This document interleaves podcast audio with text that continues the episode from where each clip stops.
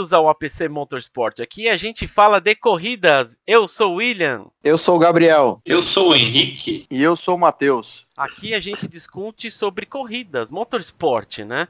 Hoje cada um na sua casa, todo mundo na vida boa. Depois que acabou as lives do Amigos por Carros aí, a gente. A ideia é pelo menos tentar fazer assim. Eu sei que não é o melhor universo, porque pessoalmente a gente tem um dinamismo muito maior, cada um olha na cara, mostra a língua pro outro, que não tem como fazer isso, ninguém tá vendo a cara do outro. Mas a gente tem que falar alguma coisa de motorsport, acho que vale a pena, né? Na última foi um pouco mais curta, que a gente teve algumas questões de áudio, então a gente vai talvez prolongar um pouquinho mais essa. Mas eu vou passar a primeira palavra pro Matheus. Matheus, a gente teve algumas etapas de endurance aí, né? Bahrein e Golfo, né? Exatamente, eu vou falar primeiro das 8 horas do Bahrein, que foi a última corrida do WEC para esse ano de 2019. Lembrando que agora o WEC, para ter mais divulgação, os fãs talvez se interessarem mais, e principalmente os fabricantes se interessarem mais, eles estão fazendo agora Super Season, né? Que a temporada ela começa num ano e ela acaba no outro ano. São duas etapas das 24 horas de Le Mans para Desculpa, duas etapas na primeira edição que aconteceu da Super Season. Agora realmente ela acaba nas, nas 24 horas de Le Mans, que foi o caso dessa última aí. Estamos na temporada 2019-2020 e agora a gente teve a última, a última corrida, que foi às 8, 8 horas do Bahrein, né? Que é até um circuito que é da Fórmula 1 lá no comecinho do ano. Bom, falar um pouco de como foi o final de semana dessa corrida. A gente teve o primeiro e o segundo treino na sexta-feira. Bruno Senna, que tinha sido pole position da última corrida de Xangai, que a gente comentou, já tem um podcast a respeito disso aí. Ele foi o mais rápido do primeiro e do segundo treino, virou 1,42.471. É interessante falar também que o recorde dessa pista do Bahrein do campeonato do WEC é de um brasileiro, é, do Lucas de Graça, lá em 2016 ele virou 1,38.828. E na LMP2 a gente tem o André Negrão, né? A gente já comentou também. E nesses treinos aí ele fez o quarto melhor tempo. A GTE Pro, que até agora, nessa temporada que a gente perdeu, Corvette, perdemos BMW, perdemos também Ford GT, a gente só está com três marcas correndo na GTE Pro, é, Aston Martin, Ferrari e Porsche. Uh, na GT Pro a gente teve ali a Aston Martin sendo bastante competitiva nos treinos, ficou em primeiro e segundo, é, seguida por uma, uma Ferrari na GT AM, né, que é a GT amadora, que tem ali pilotos gentlemen, né, que a gente pode falar assim, ficou com Porsche, Aston e Ferrari.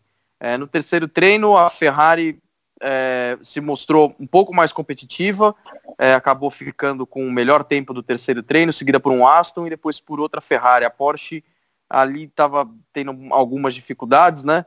Ah, na GTAM estava um pouco melhor para a Porsche, fizeram a dobradinha na, é, no treino, dois Porsche seguido por um Aston.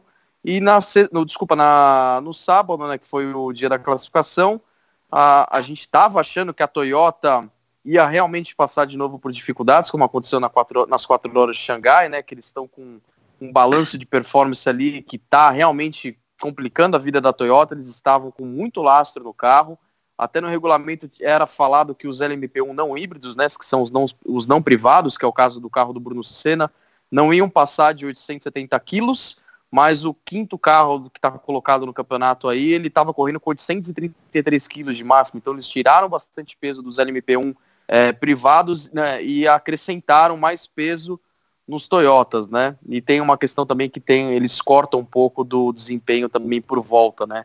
Eles estavam quase 3 segundos mais lento por volta, que é a questão que a gente já discutiu aí, que em relação à pontuação, a posição dos carros no campeonato, mas isso estava interessante porque, pô, a gente pensa que a Toyota vai atropelar todo mundo por ser uma equipe com orçamento meio que infinito, né? É único o LMP1 de fábrica, né? Porque a Porsche e a Audi abandonaram.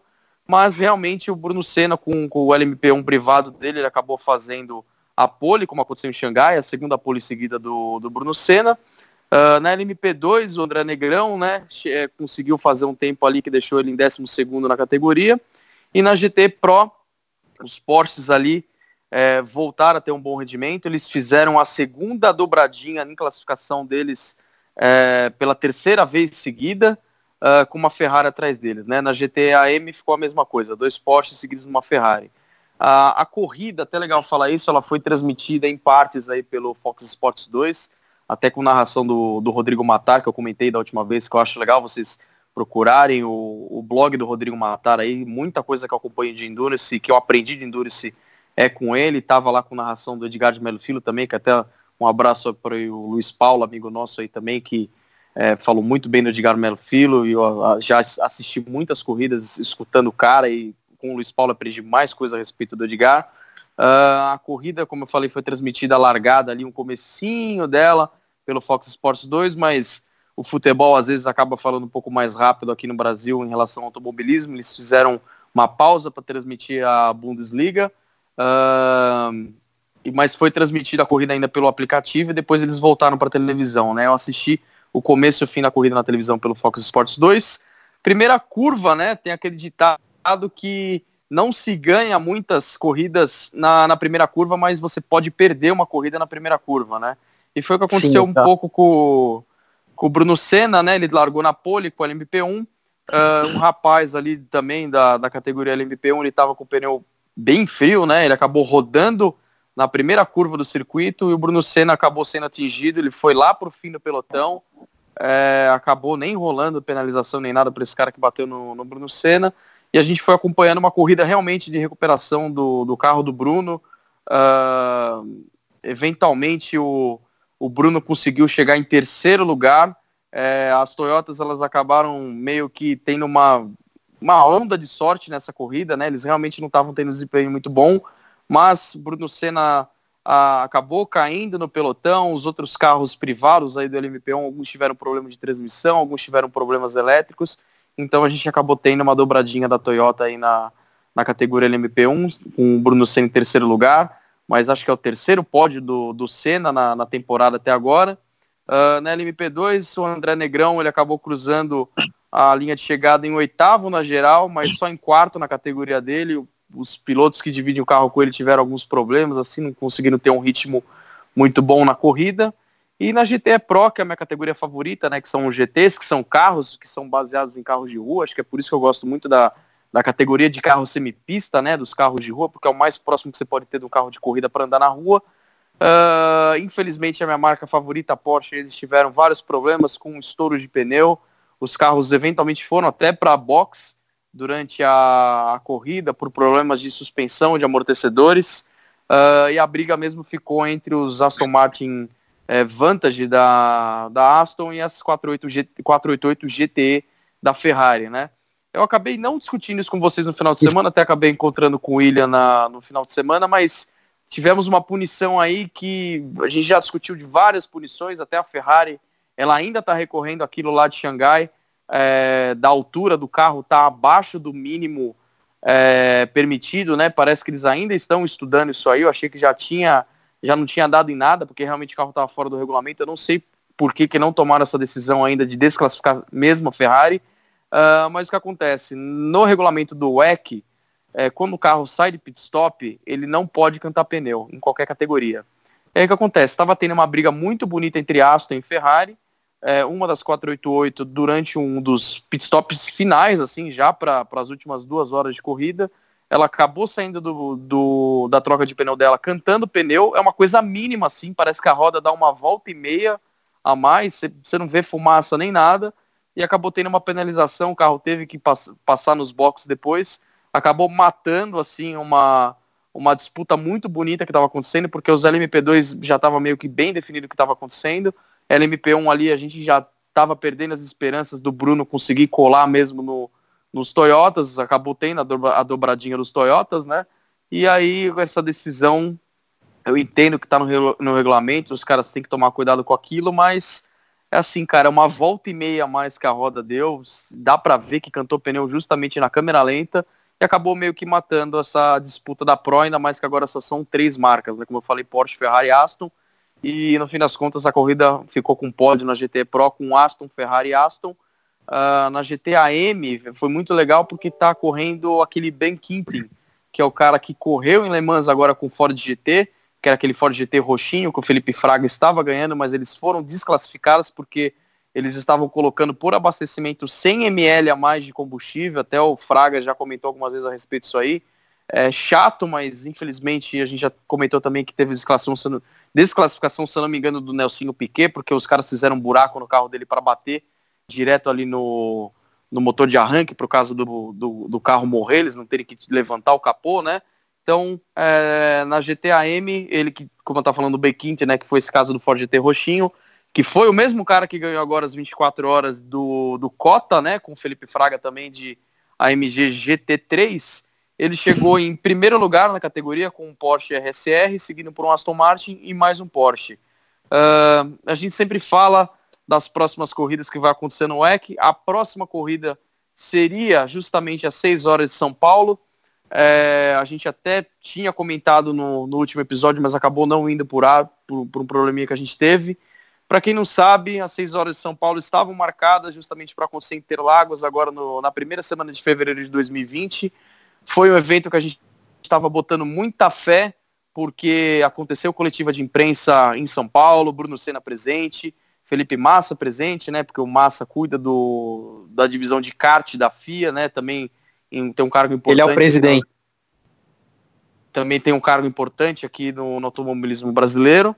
E, cara, a gente estava com uma grande expectativa, mas por uma incompetência, uma vergonha aí que aconteceu de verdade. Hoje, realmente parece que eu já estou aceitando mais. Na semana passada que a gente discutiu isso, eu estava muito puto da vida mesmo.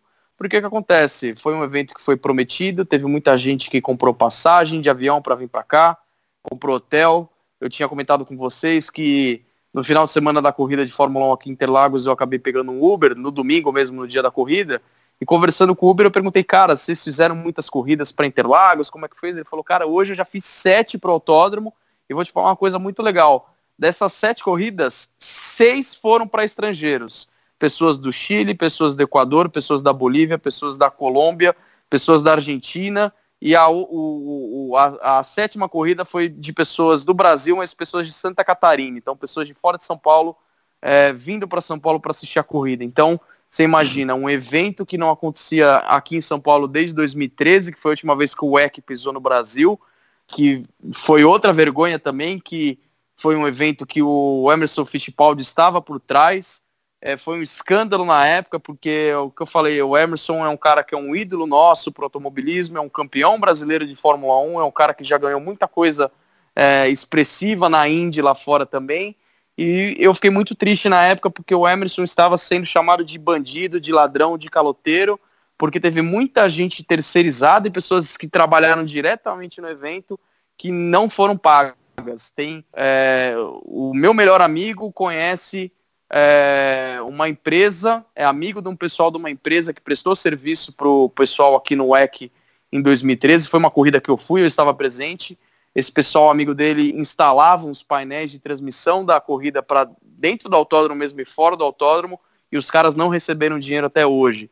Então faz seis anos que eles estão tentando ver isso aí, é uma coisa que é muito triste, porque Sim. é uma categoria muito legal que a gente queria, como apaixonado, ver aqui no Brasil, mas sabe, não sei por que motivos essas pessoas aí não, não foram competentes no caso do, de 2013. E agora para cá, para 2020, a etapa que é ter, o pessoal da promotora, a N do, a N do Duche é o nome da promotora, os caras simplesmente não pagaram a taxa que a FIA exigia para participação do evento. Então, foi muito triste porque foi, fizeram uma baita de uma propaganda é, coletiva, oficial. O Paulo Corne até foi nessa coletiva que eu lembro. Bruno Senna aqui e tudo mais. O Gabriel tava meio que botando um pânico em mim nas últimas semanas, falando, olha, eu acho que não vai rolar às 6 horas de São Paulo, tem umas coisas esquisitas acontecendo aí. E realmente, é, faz umas duas semanas mais ou menos, o negócio foi confirmado que não vai rolar no Brasil. Muito triste, é uma vergonha mesmo, porque o nosso país, por todos os motivos possíveis, já tem uma fama meio é, chata lá fora e agora para o automobilismo eu não consigo imaginar os pilotos brasileiros que correm no WEC, que é o caso do Bruno Senna, que é o caso do, do André Negrão. O, hoje, 16 de dezembro, o Daniel Serra lançou aí que ele está confirmado como um piloto oficial de fábrica da Ferrari para 2020. Então você imagina esses caras andando no paddock das corridas lá fora, falando, poxa, não vai ter as 6 horas de São Paulo, os caras não pagaram a taxa. Então isso é muito triste. Eu até fiz um, um paralelo com o WRC, WRC tem etapa no Chile, tem etapa na Argentina, são as etapas aqui da América Latina. A etapa do Chile foi cancelada para 2020, mas porque o Chile está passando por uma crise política muito séria, está tendo muita manifestação na rua lá, já teve gente que morreu nessas manifestações. Então o pessoal do WRC falou, gente, é melhor não ter corrida no Chile, mas é porque ali está rolando um país, um problema no país inteiro, entendeu? Aí aqui no Brasil, os caras chegam, fala que vai acontecer o evento, faz uma baita uma propaganda, vende ingresso para todo mundo, inclusive eles estão falando aí que quem comprou ingresso pode estar tá recorrendo aí para ser ressarcido, mas como eu falei, se veio a galera de fora do Brasil para ver a Fórmula 1, pô, os caras vão vir para o Brasil para ver o WEC. Então você imagina a galera que comprou passagem de avião, que comprou é, estadia, hospedagem em hotel, então como é que faz? Que, que, que essa galera vai receber esse dinheiro de volta? Então, até tinha comentado com os meninos, era uma coisa que eu tinha confirmado para mim que eu ia na etapa do WRC do Chile e eu ia na etapa do WRC da Argentina. Então, ainda bem que esse meu projeto ainda está em andamento, porque imagina se eu já tivesse reservado passagem para o Chile, é, hotel no Chile, Airbnb no Chile, então eu já tivesse gasto uma grana com um negócio que não vai acontecer. Porque eu sei que lá os caras devem ter ressarcido o pessoal que comprou ingresso para participar do evento, mas como eu tô falando, gente, é hotel, é passagem, como é que, como é que volta isso, entendeu? Então é muito triste. É, o evento já foi, essa próxima etapa que seria das 6 horas de São Paulo, ela já foi confirmada é, um substituto aí que vai ser nos Estados Unidos, vai ser lá na, em Austin, no Texas, né? No Circuito das Américas, no COTA. Uh, eles até vão acelerar uma obra que ia rolar no, no COTA, porque teve muita gente que ficou falando é, dos bumps da pista lá, o pessoal da Fórmula 1 reclamou das lombadas que tinha na pista, uh, teve as 24 horas de cota também, que a gente já falou aqui no, no podcast também, o pessoal reclamou um pouquinho, aí o pessoal em Austin decidiu já adiantar uma reforma do autódromo para deixar o, o autódromo zero bala, asfalto zerado, sem lombada, sem nada, para receber esse evento. Então dá até vontade de ir para os Estados Unidos para assistir essa corrida, porque vai ter as seis horas de, de cota, que vai ser a Lone Star Le Mans, né, como eles chamam a etapa lá fora, e eles já moveram o, a etapa para lá para um esquema de logística, porque vai acontecer na Flórida é, o, o Super Sebring, que vai acontecer em Sebring, na, na Flórida, que é muito legal, porque eles juntaram no mesmo final de semana uma etapa em Sebring para o WEC e para o IMSA. É, os mil, é, as mil milhas de, de Sebring e as 12 horas de Sebring. E até foi muito legal que nessa etapa de 2019 a Porsche ganhou tanto o, o evento do WEC como o evento do IMSA. O pessoal falava, a gente não está acreditando que 24 horas a gente ganhou duas corridas de endurance. Isso foi muito legal. E os americanos vão poder desfrutar de uma corrida de 6 horas em Cota, que é um dos melhores autódromos do mundo é, em termos de estrutura e o pessoal lá na Flórida vai ter esse evento do, de dois dias de corrida com os melhores carros do mundo, que seriam carros que a gente estaria vendo aqui no Brasil. Então isso é muito triste até. Queria que o William fizesse um comentário que ele tinha feito para mim do livro lá do Hélio Castro Neves, né, que ele conta um pouco das passagens do, do Hélio Castro Neves nos Estados Unidos e um problema que aconteceu com o Emerson Fittipaldi. Deixa o Gabriel primeiro comentar. Ele quer fazer algumas ponderações em cima do que você falou, depois eu comento sobre. Manda aí, Gabriel. Então, perfeito. O, quando o Matheus fala Ferrari da Ferrari, é a equipe oficial de fábrica. A Aston da Aston é a equipe oficial de fábrica. Tá? Tem que deixar bem claro, senão o pessoal confunde. É, outra coisa sobre o regulamento do, do, do Le Mans, Cara, não é só eu que acho isso ridículo, tá? Isso as próprias montadoras acham ridículo, por isso que elas estão saindo. Porque a regra, os, o regulamento é bem amplo, né? Então você pode fazer quase tudo no carro. E tem que ganhar quem faz mais. Se, já, tá, se, se tinha Porsche, se tinha Audi, se, se tinha Toyota, se tava todo mundo ali, todo mundo tem dinheiro pra caramba, todo mundo pode desenvolver o máximo, todo mundo tem engenheiro, aí tá de igual para igual. Ah, mas aí as equipes privadas vão andar lá atrás? Não, aí elas andam em outra categoria. Entendeu? Eu acho que esse negócio de ficar equalizando muito, tiram daqui, coloca outro de lá, é peso, depois coloca potência. Eu acho que isso aí não, não é muito legal pro esporte, entendeu? Mas é, é isso aí. É, alguns comentários em cima do que o Matheus falou. Eu, eu fui olhar assim, aproveitando que cada um tá na sua casa, eu estou no meu computador, então óbvio que eu fui ver os highlights aí, né? Eu vou fazer a mesma reclamação que eu fiz da outra vez, que tipo, pô, é 8 horas do Bahrein como que conseguem resumir 8 horas em 3 minutos? Eu achei fantástico isso. É um novo recorde, né? Porque. É, putz, podia ter muito mais, né? Até eu dei uma olhada nos comentários, tem uma galera até reclamando isso, porque não fica óbvio. Ele, ele mostra basicamente as porradas. O resumo são batidas, né? Ou coisas que deram erradas, sabe? Nem ultrapassagens decentes foram. E, tipo, não fica nem claro no final quem ganhou. Assim, sabe do resultado, mas não tá óbvio, assim, para quem viu só o vídeo, né? Eu ia fazer até uns comentários aqui também que eu vi. O safety car é um 911 Turbo, olha só. É... Eu dei risada. Quer ver? Uma parte que. Os caras são canalha. O cara da Ferrari joga o cara da Porsche pra fora e deu um chega pra lá muito forte. Isso eu dei risada. Agora teve uma coisa, Matheus, e isso é uma pergunta Nesse vídeo do highlight, acho que até no 1 minuto e 29. Do nada, o cara do Porsche tá atrás da Ferrari. Acho, acho que ele tá até próximo de ultrapassar. E do nada ele roda. Eu acredito só tinha um outro Porsche atrás.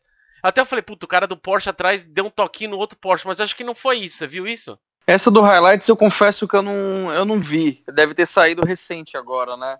É, o que eu acompanhei realmente da corrida, o, quando a Porsche teve problema, foi justamente problemas de suspensão e teve alguns problemas de pneu, pneu estourando, explodindo assim.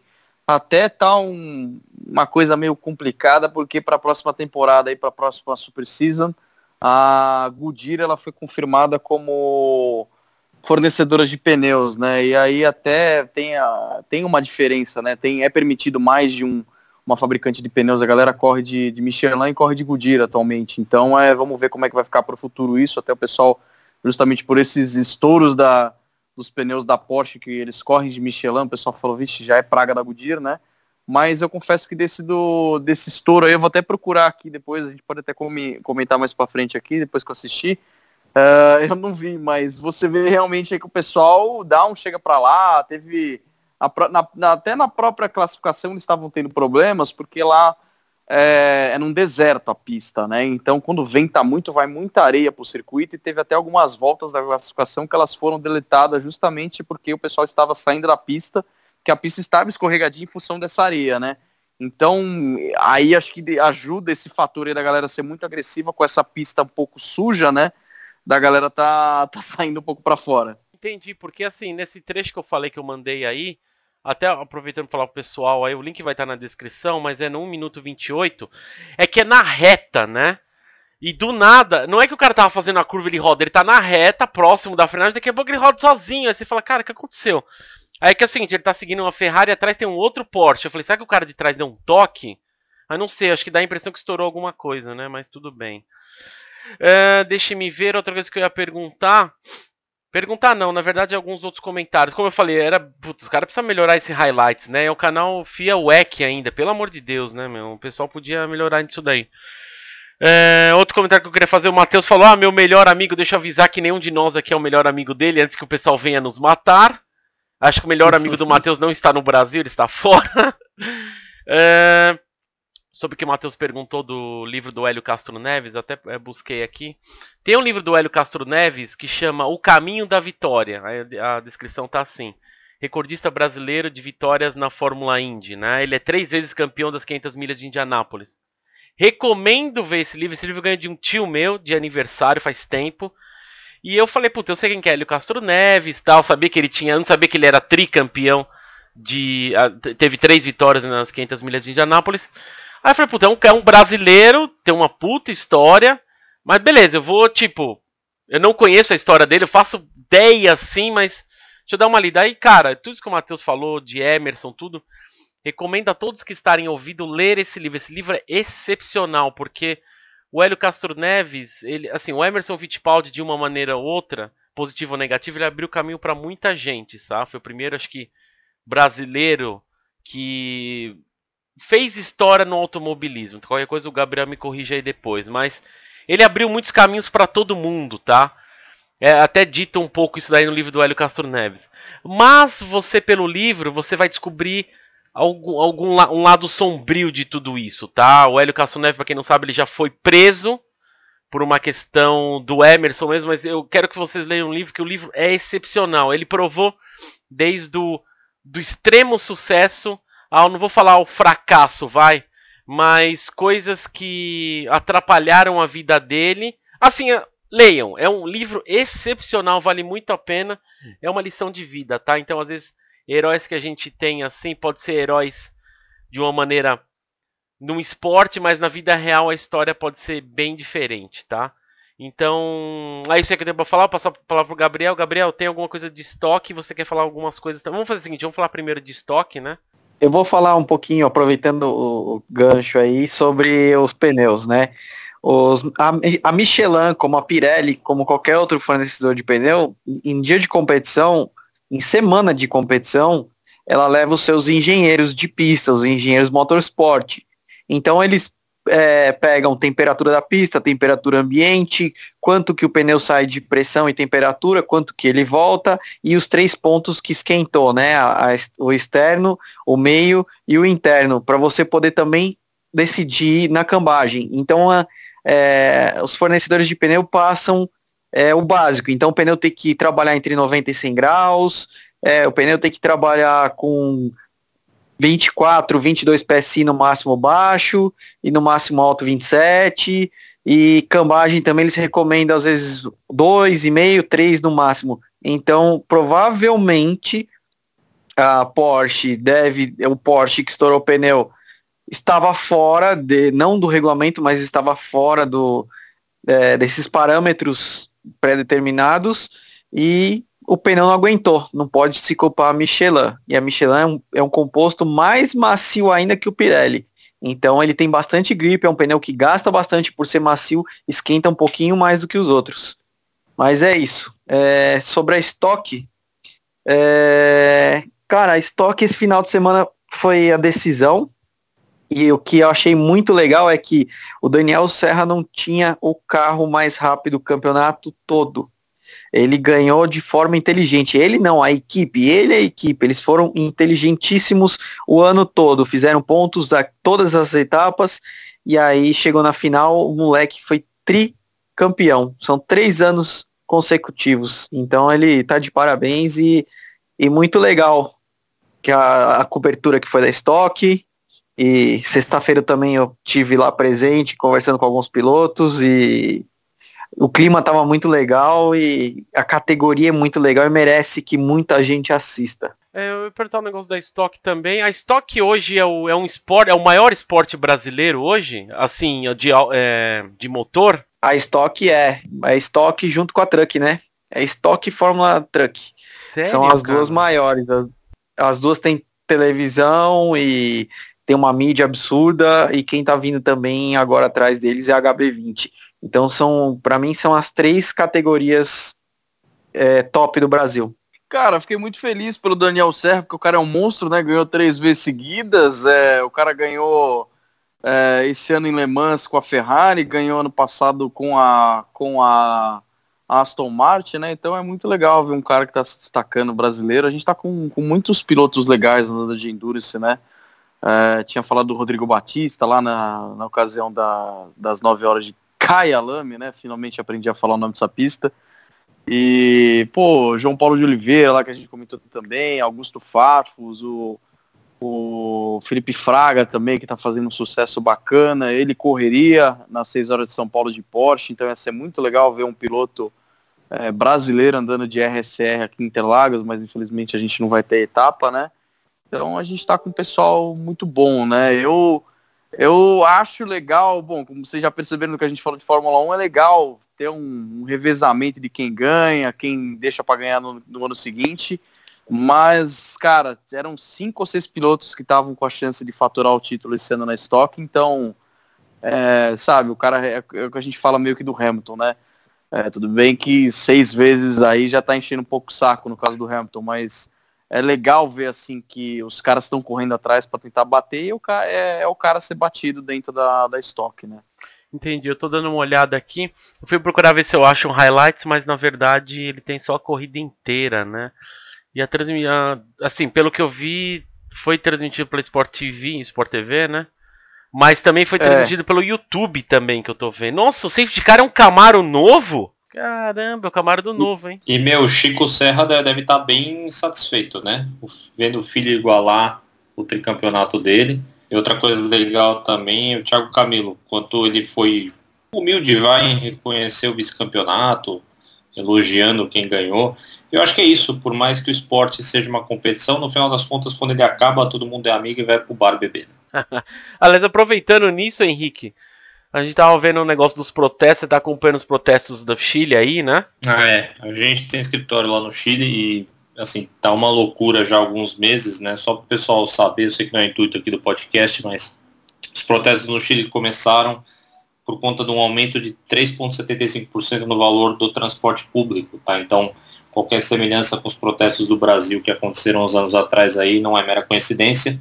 Só que a questão é que lá de fato eles se juntaram para protestar mesmo e aí teve que ter intervenção de exército e o caramba quatro, tá? Mas só para o pessoal saber, também foi por conta do valor da, das passagens tá? de transporte público. O Chile hoje é o país mais cresce da América Latina, 4% ao ano, mas mesmo assim um aumento de 15 centavos aí mais ou menos na tarifa deles gerou toda essa dor de cabeça que pelo visto só vai voltar ao normal lá no primeiro trimestre de 2020.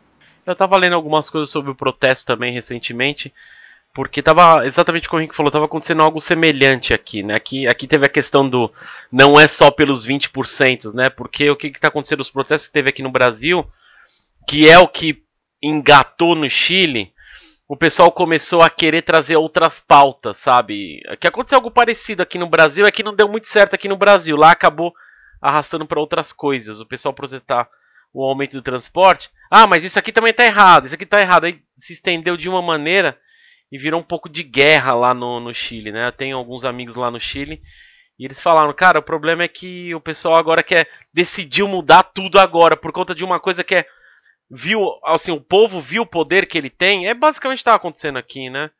O povo viu o poder que ele tem, então ele já quer mudar um monte de coisa, né? Mas antes, antes do Matheus falar das 12 horas do Golfo, eu queria só complementar o tópico da estoque, né? Só falando que acabou então a temporada 2019, a temporada 2020 volta no final de março, tá? Em Goiânia. E aí é quando a gente volta a falar da, da estoque. 12 horas do Golfo, mais um evento de endurance nesse final de semana. Até engraçado, viu, Will? Porque é uma daquelas corridas de 12 horas que a galera para no meio para dar uma descansada. Cara, se foi atrás disso? então, na questão de. Tem um campeonato lá do é, das, chama 24 Hour Series, né? É, que é muito bacana também, foi até esse evento que aconteceu no, no Cota, né, que eu tava falando do Felipe Fraga do Ben Kiden, de AMG GT3. Cara, eu não está muito esclarecido para mim porque que a galera para. Parece que em Mugello, das 12 horas de Mugello, que é na Itália, né, o circuito famoso do MotoGP, que é até onde tem o Ferrari Mundiale, né, o final do... do é, é isso mesmo, finale do Ferrari Mundiale, né, os caras fazem lá na Itália, cara, parece que é uma questão até de questão de ruído lá em Mugello, mas nesse caso aqui das 12 horas do Golfo, que é um, é um evento que, que não é compartilhado com, com nenhum, nenhuma outra série né, de, de corridas, é realmente só essas 12 horas do Golfo, a galera corre por 6 horas, aí eles fazem uma pausa de 2 horas, uh, onde os mecânicos podem é, dar uma reformada no carro, né, que às vezes tem carro caído aos pedaços, a galera dá uma descansada, Uh, mas é engraçado porque é uma corrida de longa duração, mas ela tem uma pausa, né?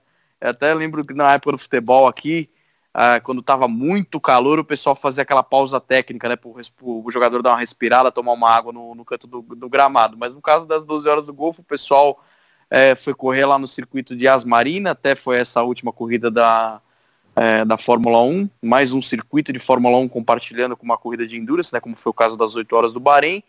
Mas o grande destaque para essa corrida, cara, é que a gente tinha uma Ferrari, uma 488 GT3, pintada num azul marinho e num verde fluorescente, assim, bem característico, assim, para quem gosta do MotoGP. Isso não era por acaso.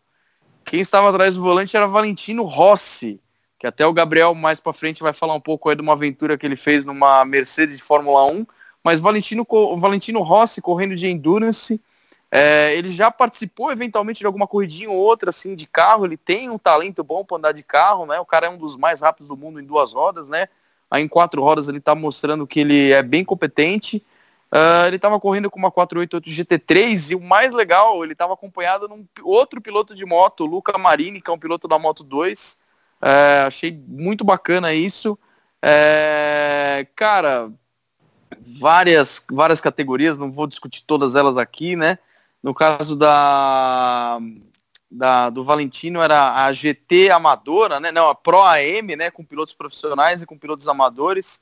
Uh, foi muito legal. Ele, a gente até eu tava mostrando com Ine, até falei, cara, vamos ver um pouquinho da corrida, que a corrida tava passando ao vivo no, no canal, né? A gente sempre fala por onde vocês conseguem assistir isso aí. Essa corrida estava sendo transmitida ao vivo no YouTube pelo canal Buff Motorsport, né? Com comentário muito bom, diga-se de passagem também.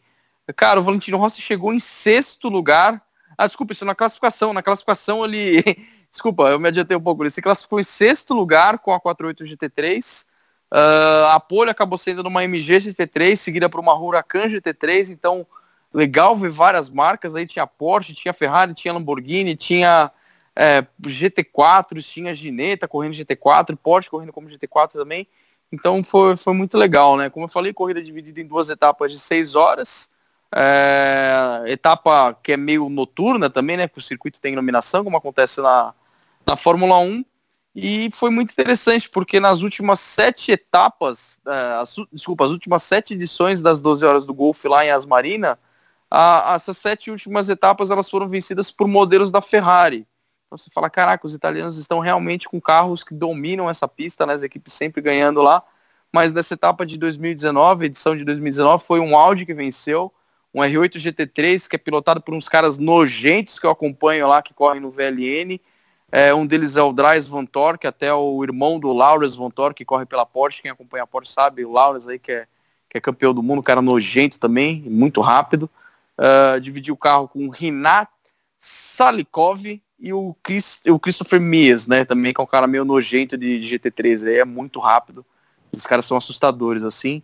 Cara, dividiram a corrida em, duas etapas de seis horas, mas os caras rodaram muito, foram 316 voltas, não teve muitos acidentes, pouco safety car, considerando que é uma, uma corrida, cara, numa pista que tem um pouco de sujeira de areia também, é, etapa noturna, sabe? Carros de várias categorias, foi, foi muito legal. É, confesso que era uma categoria, uma, uma, uma corrida que eu não acompanhava tanto, eu achei muito legal essa etapa que teve. Já vou me programar para assistir mais vezes. Uh, o destaque, como eu falei, foi o Valentino Rossi. No fim da corrida ele chegou em terceiro lugar na geral, cara. De, são, acho se não me engano, 37 carros. Cara, em terceiro lugar na geral, tudo bem que o cara tá correndo de 488 GT3, mas poxa, o terceiro lugar na geral, e chegou em primeiro na categoria Pro AM. Então levou dois, dois troféus para casa, né? Com o pódio da geral, que eles fazem em todas as categorias. Até tinha esquecido de comentar é, que eu estava falando das 8 horas do Bahrein. Os LMP2, justamente por essa questão aí que o Gabriel falou do balanço, eu até eu concordo em partes com o Gabriel, mas eu acho que realmente é, é como eu falei, a Toyota ela tem meio que dinheiro infinito para para desenvolver carro, pagar piloto e tudo mais. Então eu acho que é, é para os fãs, cara. Para os fãs realmente tem que ter um equilíbrio de performance, porque senão é aquela coisa, cara. É mais ou menos o bode que a gente está na Fórmula 1 ultimamente. A gente vê o Hamilton fazer a pole no sábado, no domingo o cara pega, ele vai embora, ninguém pega o cara, entendeu? Então é legal. É que na Fórmula 1 não tem como os caras equivaler, sabe, ali. É, vai a, Red Bull, a Ferrari, a Mercedes com o restante do, do campo, cara. Você a McLaren, tudo bem que vai vir com o Powertrain Mercedes mais para frente, é, a Renault, a Alfa Romeo, entendeu? É meio complicado. Então no Endurance, cara, foi uma corrida emocionante. A questão foi justamente o, a rodada que fiz, aconteceu com, com o Bruno Senna ali na primeira curva, né? Uh, que mais tem para falar das 12 horas do Golfo? Como falei do Valentino Rossi.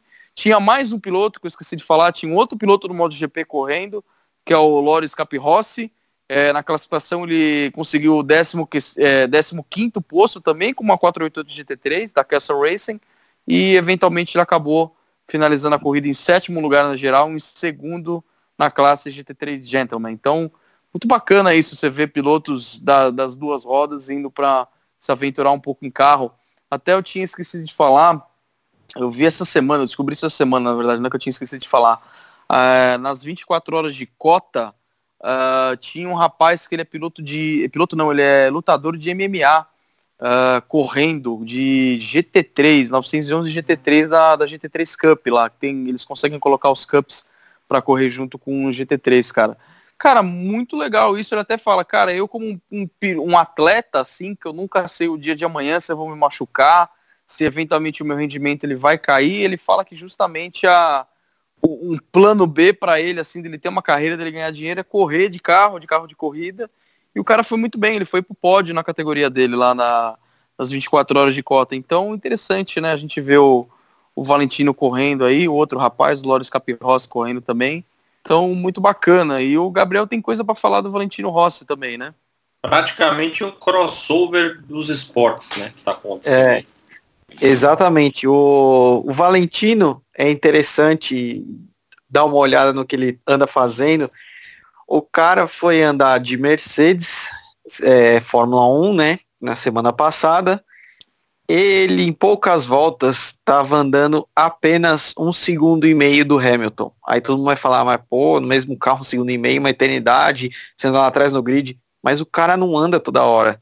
Ele não tem, o acerto não é dele, não é nada dele, ele só sentou a bunda e andou. Entendeu? Então o cara foi muito bem, muito bem. Tanto é que o próprio Hamilton falou, Valentino, você é uma lenda. Não tenho o que falar. Aí depois o Valentino ensinou Hamilton a dar umas voltinhas nas motos e ficou tudo certo. Então o cara vem para vem para Fórmula 1, testa, anda bem pra caramba. Tudo bem que é a segunda vez que ele já anda de Fórmula 1, vai para Endurance, vence. O cara é, esse é bom. É ele, é Loeb, esses caras são fantásticos. Pô, eu tô olhando aqui, é, o cara tem 40 anos já, né, o Valentino Rossi. Eu não lembrava que ele já era assim. Puta, que legal, meu. Uma coisa que eu tava olhando aqui, eu, eu fui procurar por highlights, né? Mas até esse. Bom, pelo que eu vi, assim, primeiro, a corrida é transmitida ao vivo. Então, assim, tem a parte 1 e 2 das 12 horas. É, é, isso mesmo. Nossa, eles, eles começam a transmitir dos caras preparando o carro. Então o vídeo tem 7 horas. Que isso? Matheus, bom pra você que gosta de assistir isso daí. E dá pra você assistir os dois. Caramba, velho. Ele só não tem um highlight. Então assim, tem. Tem highlights do ano passado. É que ainda não deu tempo. Foi há dois dias até esse momento então, que a gente tá gravando, né? Diga. Então, acontece o seguinte, você que você fica com essa birra, pô, 8 horas os caras resumiram em, em 3 minutos, como é que, como é que os caras colocam um negócio desse no ar? Cara, vou falar uma coisa pra vocês, é muito legal isso é, da FIA, porque que acontece?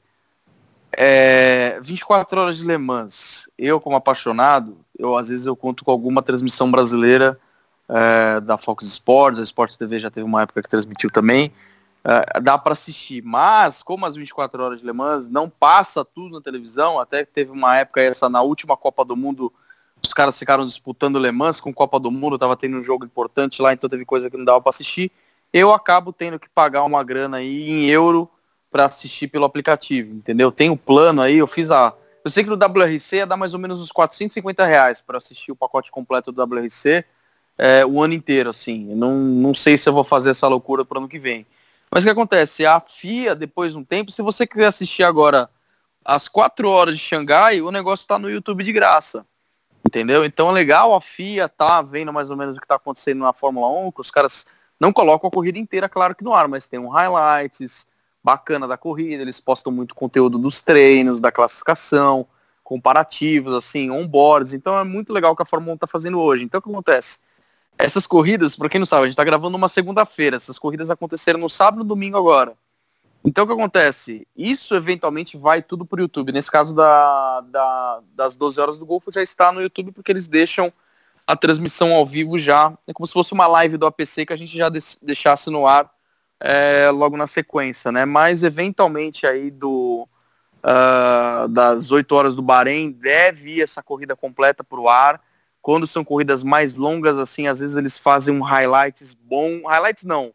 É realmente um resumo da corrida, assim, não é tipo os melhores momentos. Eles fazem um resumo uh, de uma hora, mais ou menos uma hora e dez, às vezes isso vai para o YouTube. Como está muito recente ainda, é, não deve ter ido para o ar. Então, é, é, esperar um pouquinho mais, mas no momento a gente já consegue ver esses highlights pequenos aí. É isso aí, eu tava olhando até o safety car, é uma E63S da hora. É, bom, mudando um pouco de assunto então, Fórmula 1, antes de passar pro Gabriel, Teve a comemoração lá, a cerimônia, né, da premiação da FIA. Bom, campeão de construtor então foi Mercedes, o campeão mundial foi o Hamilton. É, aliás, eu já vou chamar o Gabriel, mas assim, eventualmente para ele responder também. A corrida que ele mais achou legal e a corrida para ser esquecida, vai se você concorda do piloto do ano, as promessas, né, que eles falam, né? Então manda aí, Gabriel. Cara, então, para mim, a, não é a mesma votação, né, da Fórmula 1, que é o terceiro, quarto ano, acho consecutivo, os caras falaram que o México foi o melhor grande prêmio. Tá bem longe disso. O melhor foi Interlagos e o pior foi o da França. Que aquele foi uma procissão, foi ridículo, dava até sono, até dormir. E sobre os melhores, sobre os melhores pilotos de da prova, é, o, quem foi que teve mais vezes foi o Verstappen, sete vezes. E aí vem, agora eu não lembro os outros números dos outros pilotos. Eu lembro só do Huckenberg, que teve uma só esse ano, uma menção esse ano. Então ele fizeram isso de homenagem a ele na última prova do ano, porque ele estava se despedindo da Fórmula 1, né? Eu achei muito legal por parte deles. Então o piloto da corrida foi ele na última do Bahrein, né? É, tem mais aqui falando de Fórmula 1. Tem uma coisa interessantíssima. É, semana passada eu mandei para o Will uma reportagem, uma matéria que falava que o Hamilton estava em conversação com o Binotto, Matia Binotto, que é o chefão da Ferrari. E até então era só especulação, mas na Fórmula 1, quando a fumaça há fogo, né? Nessa semana o Will já me mandou aqui o Top Gear cravando que o Hamilton tá na Ferrari em 2021. Aí muita gente até me mandou mensagem no Instagram e perguntou, pô, mas será que isso é verdade? Por que, que ele está fazendo isso? A Mercedes é o melhor carro. Aí tem uma outra história que talvez seja verdade, talvez não, ainda está nos 50% cada um. A Mercedes fábrica vai tirar o apoio da Mercedes AMG de Fórmula 1 caso não diminua os custos da Fórmula 1, porque não está compensando para ela. Então, pode ser que ela saia e em 2021, aí eu não sei quem entra no lugar, mas pode ser que não também, que ela também não saia, porque 2021 os custos vão diminuir absurdamente e vai ser igual para todo mundo. Então pode ser que seja interessante para ela. Então, pensando por esse lado, eu não entendo, não entendo o porquê o Hamilton iria para a Ferrari é, sendo que a Ferrari é um carro inferior. Porém, ele deve saber de alguma coisa que a gente não sabe, né? Talvez a Ferrari possa vir muito melhor é, do que todo mundo em 2021. Outra coisa que foi legal também é que o Matia Binotto falou que dia 20 de janeiro, não, 20 de fevereiro, eles vão apresentar a Ferrari de 2020 ela teve um monte, teve mais modificação em motor, é, um pouquinho aerodinâmica, e eles já vieram trabalhando o ano inteiro, né? Que o que é interessante é quem desenvolveu o carro durante esse ano, a performance de todos eles serão bem parecidas no ano que vem, porque como muda o regulamento 2021, não é interessante você gastar dinheiro desenvolvendo o carro para o ano que vem, sendo que você vai ter que desenvolver o outro. Então, foi esse ano, desenvolveu para 2020 e 2020 uma outra equipe já desenvolve o carro de 2021. Só fazendo um, um comentário referente a isso que você falou, porque que ia para Ferrari e tal. Cara, assim, querendo ou não, o sonho de muita gente é correr como a Ferrari, sabe? O Senna mesmo, se não tivesse acontecido o trágico acidente, já existia um pré-contrato com a Ferrari. Tem muita gente tipo, até vou falar próprio ele, vai que nessa época que eu acho que ele iria para Ferrari, se eu não me engano, pelo que eu vi era 96, ele morreu em 94, né? É, a marca não estava indo tão bem. Então, assim, às vezes a questão é de tipo, puta, eu nunca corri na Ferrari, é um sonho, por causa do mito, do cavalo, aquela coisa toda. Então, pode ser, óbvio que tem, pode ter outras coisas por trás, claro. Mas pode ter essa questão de tipo, ah, então, meu, eu quero me aposentar. Falava-se, né? O que falava-se na época do Senna, pelo menos que eu lembro, era a questão que ele provavelmente se aposentaria na Ferrari, entendeu? Então Às vezes é simplesmente, Gabriel, tipo, sei lá, não, então, eu tenho um sonho aí, correr pela Ferrari, talvez me aposentar por ela. Eu sei que a ideia com certeza é ganhar mais títulos. Ele, o Hamilton vai falar que não, orgulhoso desgraçado, mas é, eu acho que é o sonho, sabe, de muita gente ver aquela marca, puta, eu queria correr pela Ferrari, sabe? Eu acho que é essa a questão, né? Não tenho nada para falar com relação à especulação da Fórmula 1 2020, a não ser o ponto que eu quero acompanhar um pouquinho mais o Mundial da Fórmula 1 2020 para tentar tirar esse marasmo que está na minha cabeça, tá? Concordo que Interlagos foi uma corrida meio atípica. Qual foi a sua corrida até no resto do ano? Hum. Até repito a pergunta que o William fez pro, pro Gabriel, qual foi a corrida que você mais gostou? O que você achou de destaques do ano, dos pilotos? Então, eu, eu gostei pra caramba de Interlagos, né? Igual eu já tinha falado lá no, no primeiro podcast que eu participei, já tinha um bom tempo que eu não acompanhava a Fórmula 1 para ser mais exato, de 10 a 11 anos, que eu não acompanhava, a, é, assim, a ferro e fogo, né, Fórmula 1. Então, para mim, Interlagos foi uma grata surpresa. E de pilotos, assim, cara, essa geração mais nova aí, o, o Verstappen, sabe, principalmente, pessoal arrojado, abusado, um pouco irresponsável, né, mas que traz um pouco de emoção para a categoria, vai, vamos dizer assim. É, eu só acho que assim, tem que ter um equilíbrio entre ser inconsequente e trazer inovação, sabe? Trazer um pouco de emoção, inovação.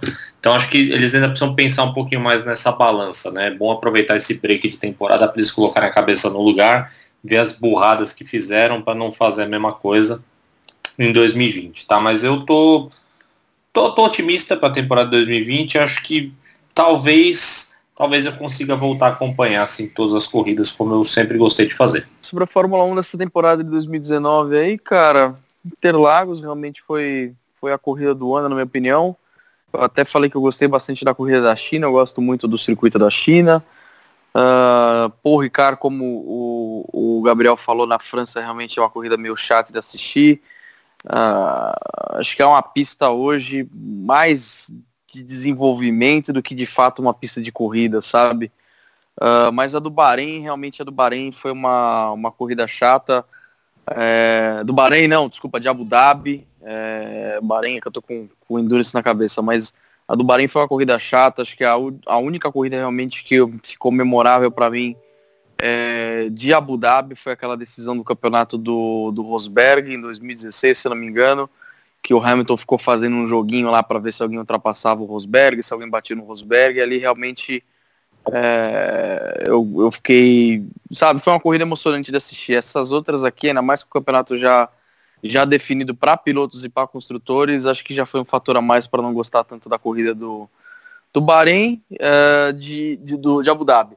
É, cara, de destaques do ano, o meu piloto favorito realmente foi o, o, o Sainz, né? Como acho que eu já até comentei algumas vezes aqui, até a ultrapassagem mais bonita do ano, na minha opinião, foi o Sainz por dentro no S do Senna, ali não lembro quem estava na frente dele, mas foi extremamente arrojado, encaixou o carro ali é, num espaço bem apertado. É, até a gente estava falando aí da, da, da, comemoração da FIA, né? Do FIA Gala. É, eles escolheram com a ultrapassagem mais bonita como a do Verstappen, também na relargada ali em Interlagos, que foi quando ele tomou a, a liderança do Hamilton. E concluo assim, concordando um pouco do que o Henrique falou. Esse ano eu acompanhei praticamente todas as corridas, teve uma ou outra só que eu não consegui assistir. Uh, ano que vem é uma missão assistir todas. Vamos ver o que, que o pessoal vai aprontar para essa última temporada aí, pré-mudança completa de regulamento. Então, é isso, cara. Não tem o que falar, é a Fórmula 1. É, é, não tem que falar, é a categoria mais avançada de todas, é a categoria, entre aspas, mais glamurosa de todas. Então é isso. Então, a minha opinião sobre. Cara, tô, bom, voltando a acompanhar a corrida, né?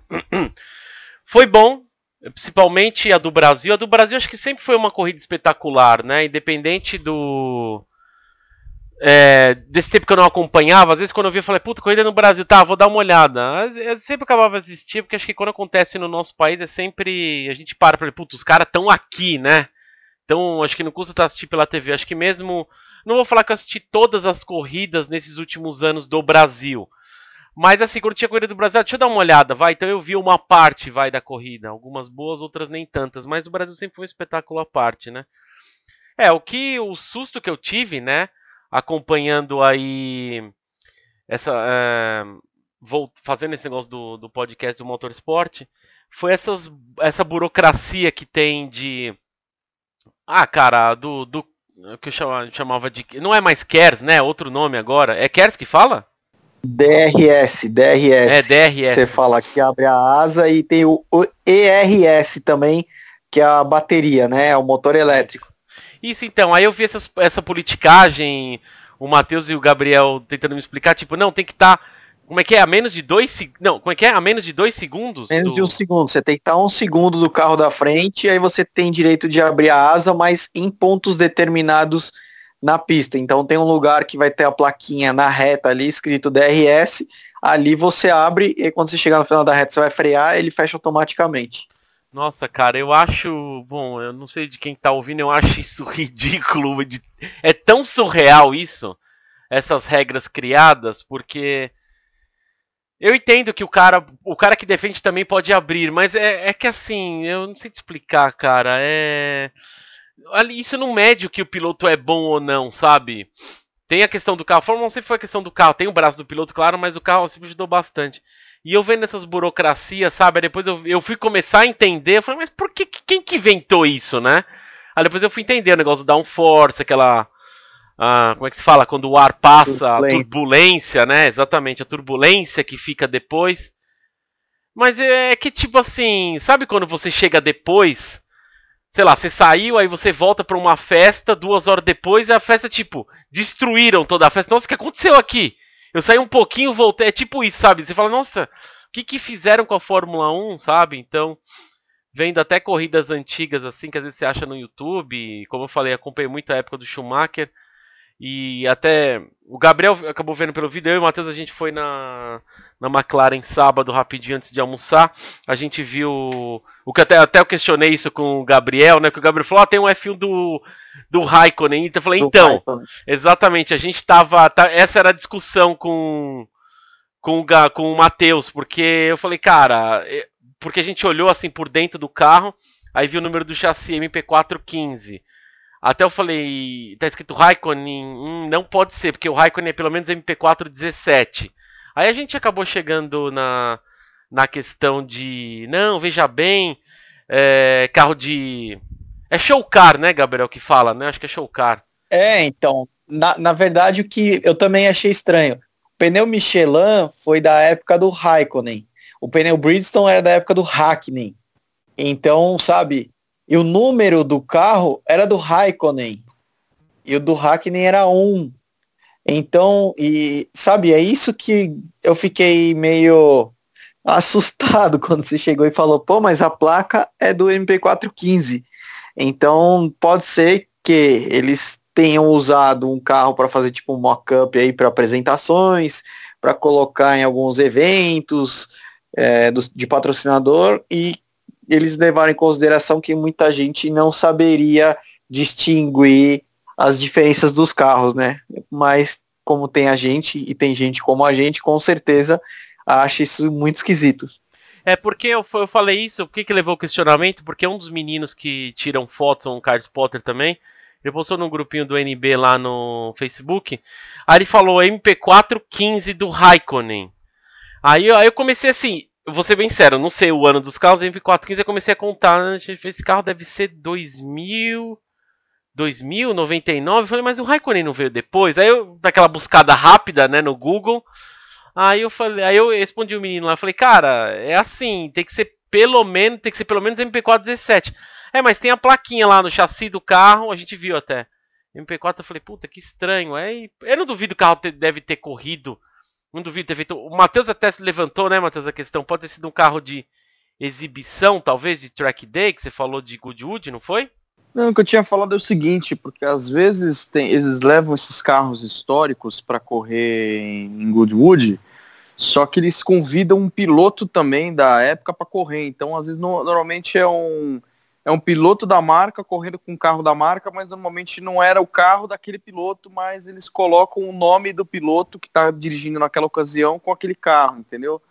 Só que assim, na minha cabeça, depois de todo esse conflito de informação, fiquei dando uma refletida, falei, cara, quem independente daquele carro ser um chassi de verdade, o que seja, porque ele tem um número lá, não sei o que, 96, né, que a gente viu. Uhum. Cara, independente dele, dele ter corrido ou não, ali no fim das contas, por estar tá tendo esse desencontro de carro com o piloto, eu falei, é, deve ser o carro favorito do cara, que é dono do carro, com o piloto favorito do dono do carro, entendeu? Ele fez um, um crossover ali, entendeu? Porque não tá batendo realmente a informação. Bom, então é isso aí. Alguém quer fazer alguma conclusão final? Gabriel, Henrique e Matheus? É só para agradecer mais uma vez o público ficar aqui uma hora aguentando a gente falando aqui, companheiro de ida ao trabalho, de volta do trabalho, companheiro de viagem.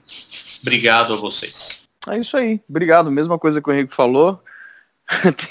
eu, vamos ver, no, no outro podcast que a gente grava do NB, eu já descobri que tem gente que escuta a gente para dormir, tipo um ASMR, né? Que o pessoal fala. Agora vamos ver se tem alguém que escuta o, o APC Motorsport para dormir também, para ficar relaxado. Mas é isso. Então, obrigado pela audiência. Até a próxima. Então, beleza, gente. Obrigado por ter ouvido. Então, eu não tenho que agradecer o patrocinador, até porque eu, eu agradeço a casa de cada um pelo trabalho que cada um exerceu aí para ter a sua casa. Então, mas é isso. No próximo APC Motorsport, a gente vai falar daquele filme Ford versus Ferrari. A gente pontuou algumas coisas que cada um achou do filme, o que, que melhoraria, certo? Então é isso aí. Obrigado a todos por ter acompanhado e até um próximo APC Motorsport. Valeu! Valeu! Valeu! Valeu!